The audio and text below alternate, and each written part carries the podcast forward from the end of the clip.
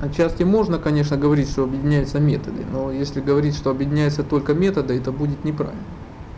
Потому что ведь в понятие учения, в понятие линий входит намного больше, чем только методы. Методы ведь это является только лишь уже следующей ступенькой. Это то, в какой форме распространяется учение. Ведь главным вопросом ведь остается, что распространяется. Какое духовное знание распространяется, это же является главным.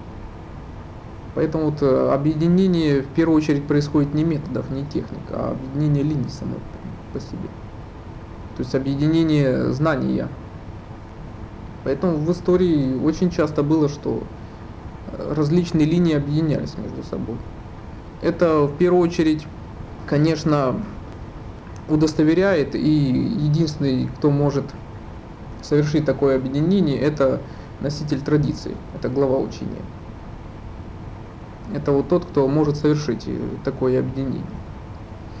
То есть это человек, который определяет, вот как учение пойдет дальше, как оно будет развиваться, как оно будет себя реализовать. То есть если будет требоваться, чтобы, допустим, для развития какой-то категории людей потребовались новые методы, или потребовалась там сила новой линии, то вот носитель традиции, он может объединить эти несколько линий. Бадхидхармаш это делал с какой целью? Потому что ведь когда он пришел в Китай, то перед ним ведь уже предстала новая аудитория. И он должен был подумать, что вот для китайцев нужны новые методы, нужны новые какие-то техники. Что это же учение он должен преподнести им в другой какой-то форме, чтобы оно было воспринято. И вот поэтому вот э, учение тогда дальше стало развиваться в другой форме. Не в той, в которой оно развивалось в Индии. В Индии там люди же более склонны как раз к дискуссиям, к логике, к логическим каким-то рассуждениям, а в Китае Бадхидхарма столкнулся более с людьми действия. То есть он как раз попал в среду, в которой не нужно было произносить никаких больших лекций перед толпой. Иначе он тогда бы просто слился бы с огромным количеством проповедников, которых и так в Китае было достаточно. Тем более, что чань-буддийское направление, оно не первое буддийское направление, которое было привнесено в Китай. Буддизм появился за несколько столетий в Китае, еще до появления Бодхидхармы. Поэтому для того, чтобы Бодхидхарма не слился там, для того, чтобы не отнесли его просто какой-то очередной буддийской школе, вот он должен был тогда отказаться от всех споров, от всех дискуссий, он тогда предложил непосредственно само действие. Когда он предложил людям медитацию в чистом виде. 9 лет просидев лицом к стене, не медитируя на стену перед собой. Поэтому люди увидели просто чистое действие перед собой, непосредственно сразу само состояние, сразу результат. И поэтому Бодхидхарма он оказался в выигрышном свете по сравнению со всеми остальными буддийскими проповедниками, которые много говорили, но ничего не могли конкретно продемонстрировать, которые не могли предложить мгновенный путь к совершенной мудрости. Вот поэтому к Бодхидхарме пошли огромные толпы людей. Вот поэтому появилось учение, которое стало очень быстро прогрессировать в китайской почве. Вот точно так же, вот когда объединяются какие-то линии, это вызвано тем, что появилась новая среда. То есть вот перед учителями появилась новая аудитория последователей, новая аудитория учеников, для которых уже нужны какие-то новые методы, для которых нужна сила и заряд новых каких-то линий. И вот тогда вот э, глава учения, он и может произвести такое объединение. То есть э, это остается одно учение, это не два учения. Точно так же, вот когда какому-то дереву делается прививка, это ведь все равно это не два дерева, это одно дерево. Просто там добавляется еще какое-то новое качество, новое свойство, которого не было ранее. Совсем не обязательно, что при передаче учения каждый последующий учитель будет слабее предыдущего. Это лишь частный случай, который происходит при передаче традиций. То есть возможно и масса других вариантов. В свое время Байджан говорил так, что ученик, который достиг уровня своего учителя, это еще не учитель. Но вот тот ученик, который превзошел достижение своего учителя, вот тот достоин называться учителем.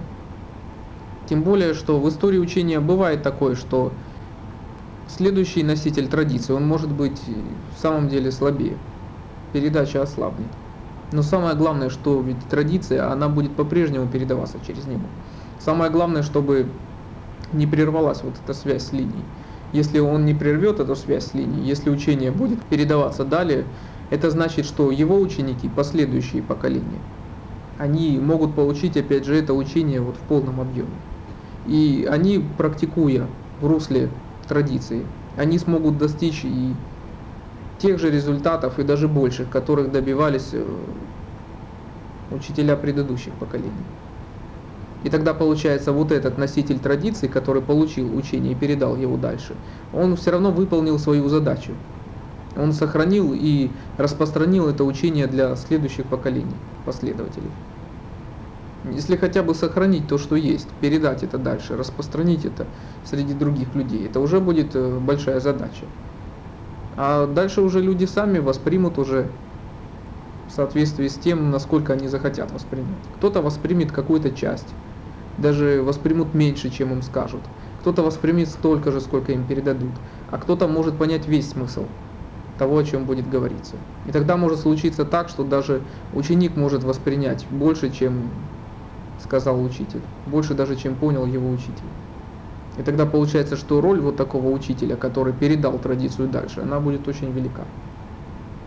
Поэтому бывает так, что некоторые поколения носителей традиции, они даже не являются совершенно мудрыми. Они просто передают учение от одного другого. Учение, оно все равно существует. И потом впоследствии может, опять же, в эту традицию прийти ученик, который, опять же, сумеет постичь совершенную мудрость благодаря этому же учению. И тогда учение будет снова на взлете, оно будет снова на подъеме. То есть самое главное, что учение сохраняется и передается далее. Поэтому даже те, кто просто передает учение от э, своего учителя к последующим поколениям учеников, уже такие люди делают очень большое дело. Как описывали современники, любимым учеником Будды Шакьямуни был не Субхути. Субхути просто был одним из уважаемых членов монашеской общины. Одним из наиболее любознательных. А, любимым учеником Будды Шакьямуни, опять же, люби, любимым здесь тоже можно говорить только лишь в кавычках, в относительной степени, был Ананда. Ему Будда Шакьямуни посвящал больше всего времени в личных беседах и в личных наставлениях. В них он получил больше всех. Хотя учение Будда Шакьямуни передал Маха Кашьяпе. Ну, эта история общеизвестна, когда это, это считается первой чань-буддийские методы, которые были именно применены Буддой Шакьямуни, когда он утверждал, подтверждал, что вот Маха Кашьяпа, он уже обладает пониманием совершенной мудрости. После того, как Будда Шакьямуни прочитал значительное количество лекций, вначале эти лекции были простые и доступны для объяснения, потом Будда Шакьямуни стал предлагать все более глубокие лекции, уже предназначенные для тех учеников, которые сумели продвинуться достаточно. И уже в числе его последних лекций была лекция, во время которой он не произнес ни одного слова.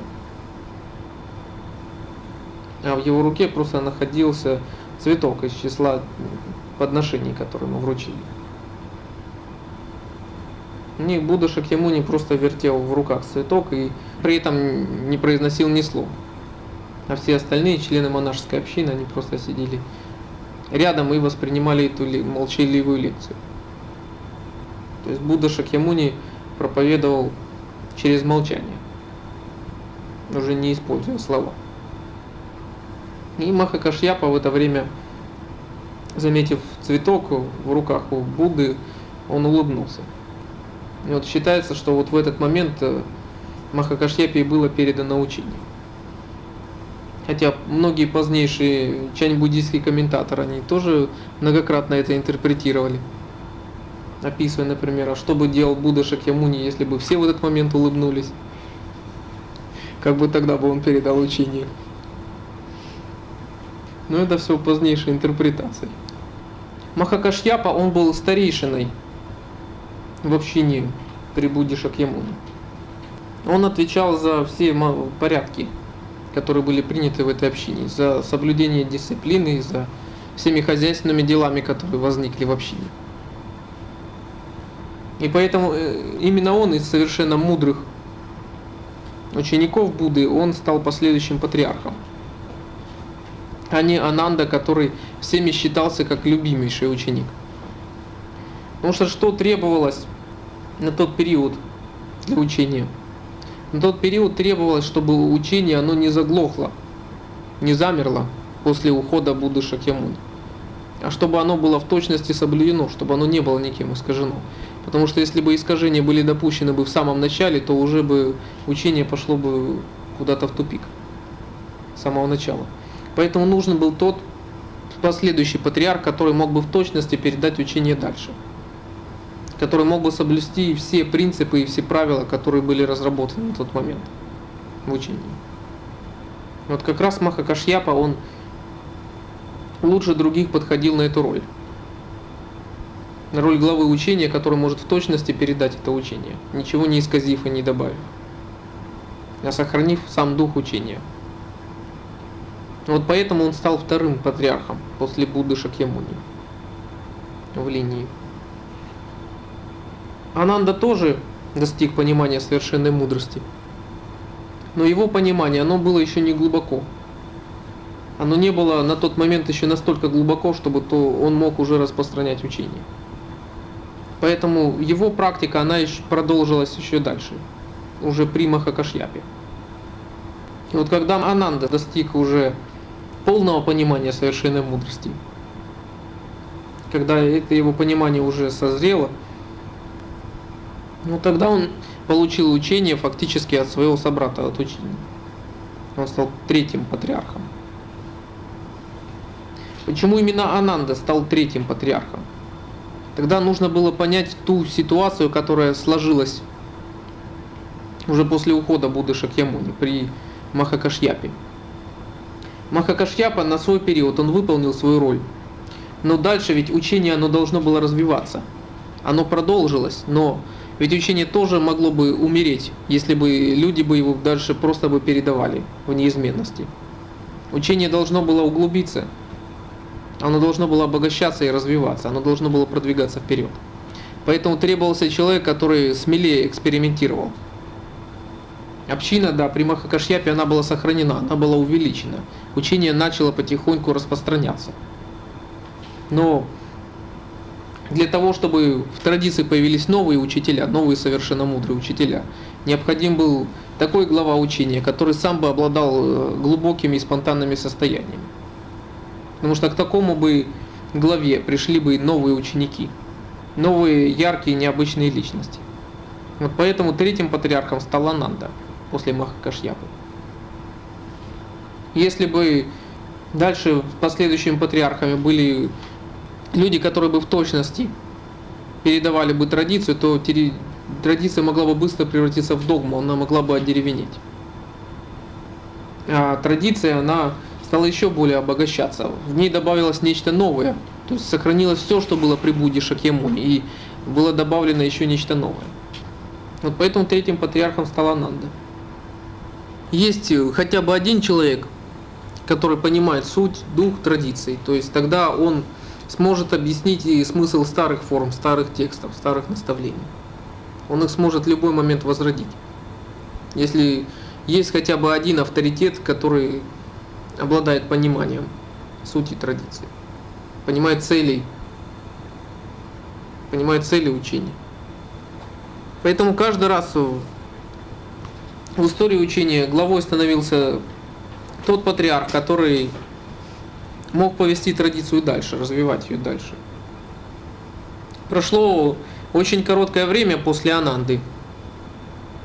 И когда буддизм стал широко распространяться в Индии, то он столкнулся с тем, что очень многие другие школы, учения соперничали и не хотели отдавать своих позиций. Они не хотели пропустить и новое учение в этом регионе. И тогда буддийские учителя, они столкнулись с очень яростным, жестоким сопротивлением со стороны многих проповедников и учителей. И тогда среди буддийских учителей появились великие ситхи, которые сумели демонстрировать свои духовные достижения. И путем своих необыкновенных сил они сумели продвигать учение. Одной из таких вершин буддийских ситхов был Нагарджуна. И его последующие ученики Канадева и другие. Нагарджуна прославился не только своими целительскими способностями и своими ситхами.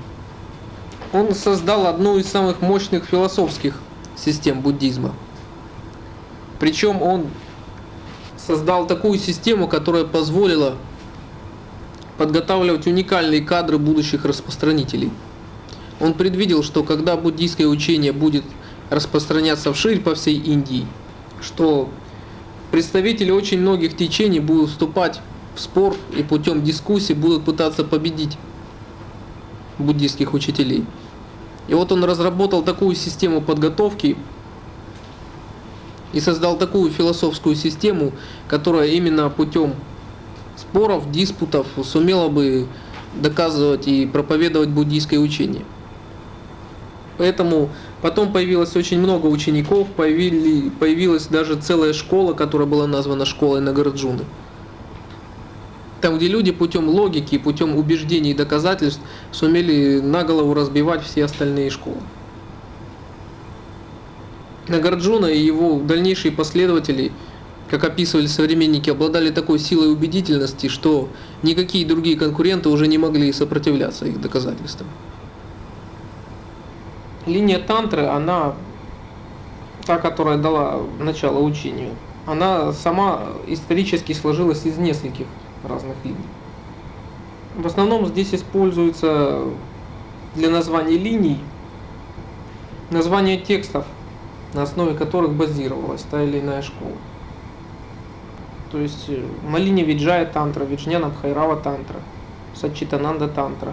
Это название текстов, на которые базировались эти школы.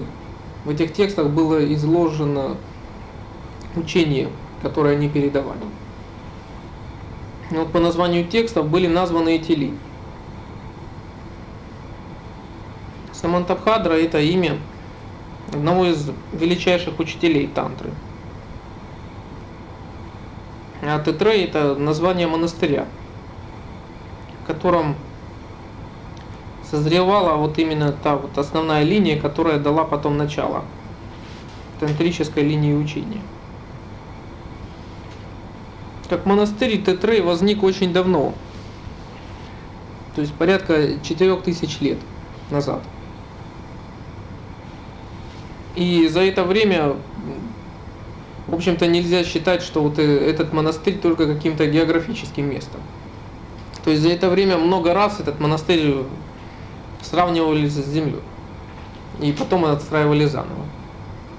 Поэтому нельзя говорить, что вот Итре это вот только вот э, такие-то стены и такое-то географическое место. То есть это понятие включает в себя уже больше, чем какое-то географическое место. То есть поэтому вот э, само название монастыря, вот Тетрей, оно включает в себя, оно обозначает школу, которая там созревала, которая там воспитывалась. А не только вот именно вот этот конкретный монастырь. Патриархи нескольких тантрических линий, они основали новую линию, которая вот и построил этот монастырь, и которую практиковали тантру в этом монастыре. Серединный путь это является современным русским названием линии. Это название специально создано для того, чтобы им пользовались русскоговорящие люди, для которых распространяется в данный момент учение. А оригинальным названием линии является название сатва, серединный путь является его русским эквивалентом. То есть это название как раз происходит из э, тантрических линий, которые дали начало учению. Поэтому вторым менее используемым названием является название последней, наиболее мощной линии, в которую влились все предыдущие линии. Поэтому вот существует э, такое основное двойное название. Сатва и Тетрей. А серединный путь это является русским эквивалентом названия сатвы. Это можно сравнить с тем, что вот в начале на санскрите было название Тхьяна. И тогда вот школа носила такое название. Потом, когда школа перешла в Китай, то она приобрела китайское название Чайна, или сокращенно Чань. А когда она перешла в Японию, то она получила японское название Дзен. Хотя все эти названия, они обозначают одно и то же. Что же касается чань-буддийской линии, то здесь э, линия, которая дала начало учению, она передавалась несколько иным образом. То есть учение передавалось непосредственно от одного учителя к ученику, который передавал учение своим ученикам. Затем вот эти последующие поколения, они часто вот ветвили учение, то есть они образовывали новые линии учения. И тогда, то есть вот это дерево, оно вот э, как бы вот все больше и больше разрасталось. Если у первых патриархов часто было всего несколько учеников, и часто образовывалась одна линия или еще несколько линий, то вот если бы сравнить это с, хотя бы с Хуиненом, то можно заметить, что вот у него было 10 учеников, которые дали, дали начало 10 новым линиям учения. Поэтому вот существует уже огромное количество линий, которые, допустим, претендуют на то, что они берут начало от Хуинена. Потому что вот у, учеников Хуинена уже были свои ученики, от которых тоже учение еще более разветвилось. Поэтому возникло множество чань-буддийских школ, которые все берут начало от Хуинена. И, естественно, от всех предыдущих учителей. Вот поэтому вот с каждым поколением учителей появлялось все больше и больше новых школ, новых линий. Люди, которые делают все только для себя, а потом для учения, то такие люди и сами никогда не смогут практиковать. Потому что их эгоистичные амбиции, как у тебя, они заслоняют цели практики. Целью практики является практиковать не для себя, а для других. Если ты даже в малом все делаешь для себя, не думая о других, то тогда и в большом тем более, что ты будешь стремиться удовлетворить только свои эгоистичные амбиции.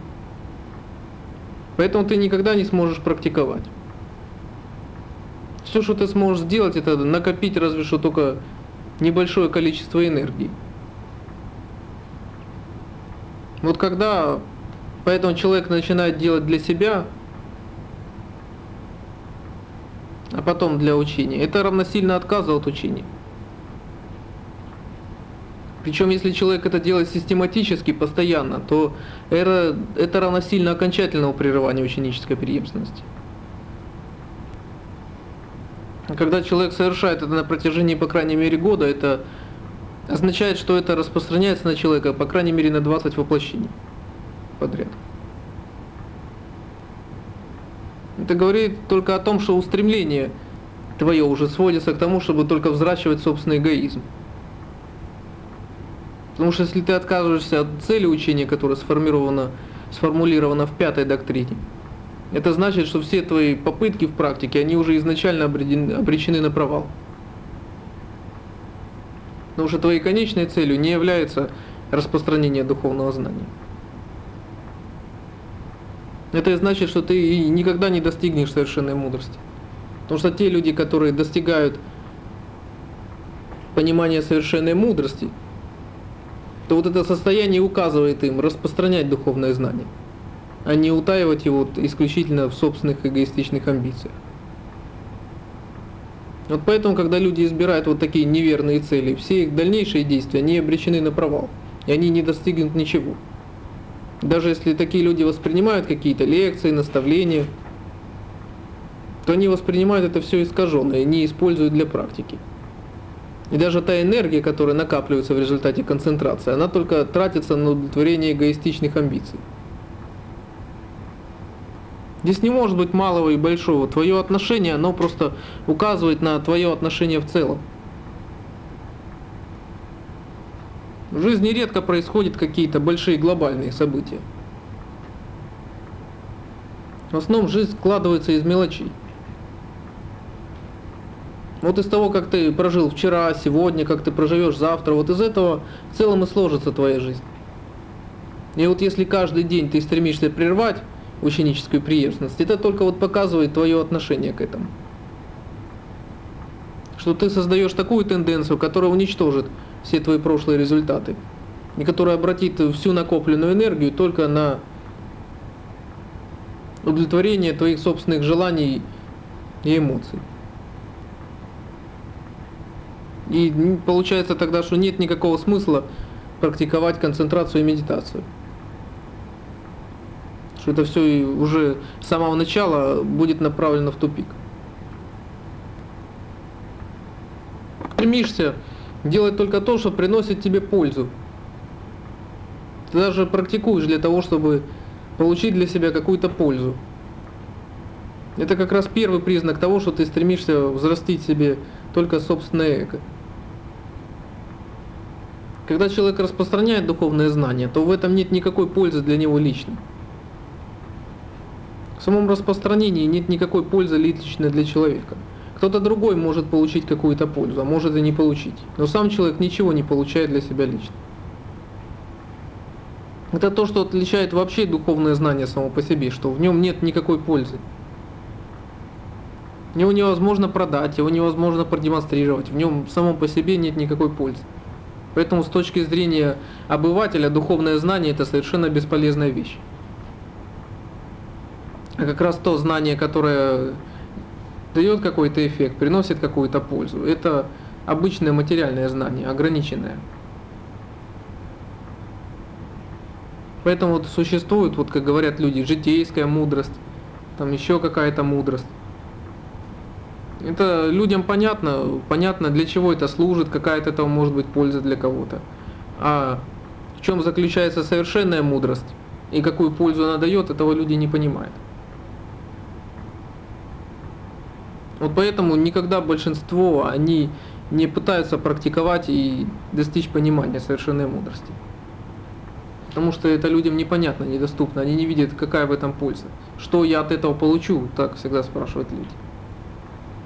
А когда людям говорят, что ты ничего не получишь, то тогда люди говорят, что тогда мне это не нужно. И вот это как раз самая бесполезная вещь на свете, совершенная мудрость.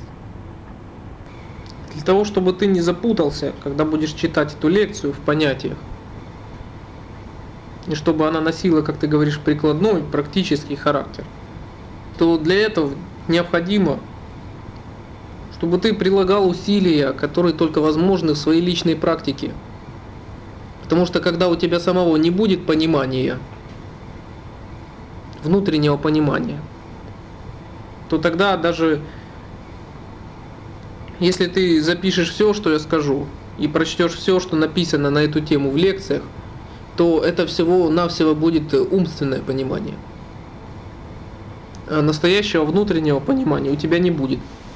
И тем более у тебя не будет вот этого интуитивного прозрения, как объяснить этот материал, так, чтобы слушатели его восприняли.